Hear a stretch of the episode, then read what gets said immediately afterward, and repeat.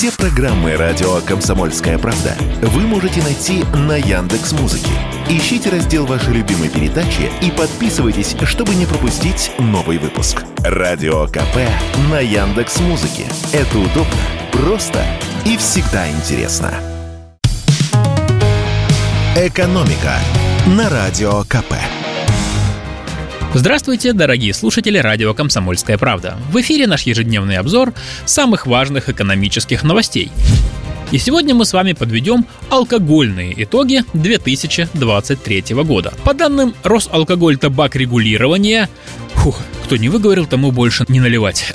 так вот, по данным этой уважаемой организации, в прошлом году россияне купили 2 миллиарда 300 миллионов литров алкоголя без учета пива и сидра. Это на 4 с лишним процента больше, чем в 2022 году, и это рекорд за все время наблюдений. При этом сильнее всего выросли цифры по слабоалкогольной продукции, а также по всевозможным, скажем так, благородным крепким напиткам, вроде виски и рома. Отмечу, что речь идет именно о продаже продажах, а не о потреблении алкогольных напитков. А то вдруг окажется, что россияне выпили меньше, чем купили. Такое тоже случается, хотя редко и не со всеми. На общем фоне выделяется водка. В отличие от многих других спиртных напитков, ну, тех же джина, виски или коньяка, ее стали покупать реже. Продажи водки за год снизились на 0,8%. Как объяснил нам президент Союза производителей алкогольной продукции Игорь Косарев, продажи коньяка и виски растут по причине локализации, то есть производства производства в России. Из-за этого они становятся дешевле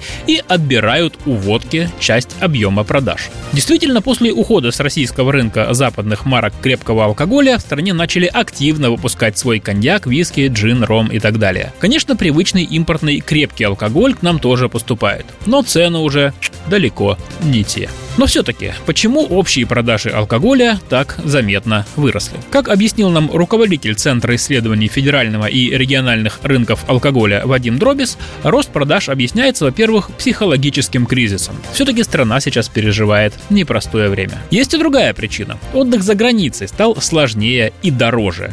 Из-за этого представители российского среднего класса перестали выезжать по паре раз в год за границу в отпуск и стали чаще отдыхать в России. И именно эти люди в основном и покупают как российские, так и импортные коньяки, виски и вина, которые и растут по объему продаж. И, кстати, увеличиваются продажи спиртного в основном в магазинах. В кафе и ресторанах продается лишь 4% алкоголя.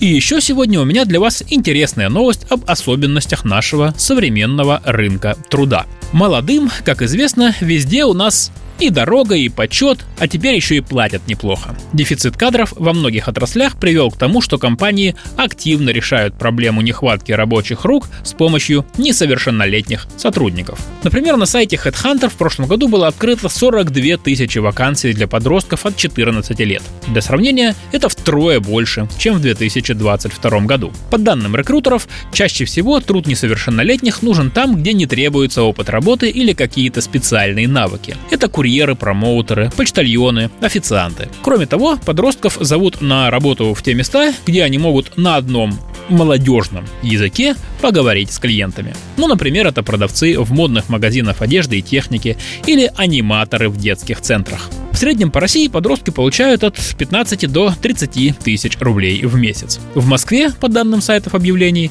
средние заработки выше – около 50 тысяч рублей. При этом спрос на несовершеннолетних работников вырос не только из-за дефицита кадров, но и благодаря изменению в законодательстве. С 1 июня прошлого года подростков с 14 лет можно нанимать только с письменного согласия родителя. То есть получать специальное разрешение органов опеки больше не нужно. Это упростило процесс найма и для бизнеса, и для самих ребят. При этом трудовые права таких работников все равно защищены. А в работе с молодых лет эксперты видят только пользу. Как объяснил нам независимый финансовый советник Сергей Макаров, история самостоятельного заработка для детей очень важна потому что дает им понимание, что деньги растут не на деревьях. И чем раньше ребенок попробует себя в разных сферах, тем проще ему будет определиться с будущей профессией. И в этом случае он сможет более грамотно выбрать вуз и специальность. Экономика на радио КП.